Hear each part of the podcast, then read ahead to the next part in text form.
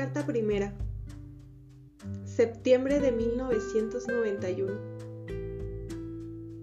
Te fuiste. Dejaste de estar en la calle, en la casa, en las flores y en la lluvia. Dejaste de ir a conciertos, excursiones, conferencias y reuniones familiares. Cambiaste tu silencio momentáneo por uno más simple, profundo, definitivo y para siempre.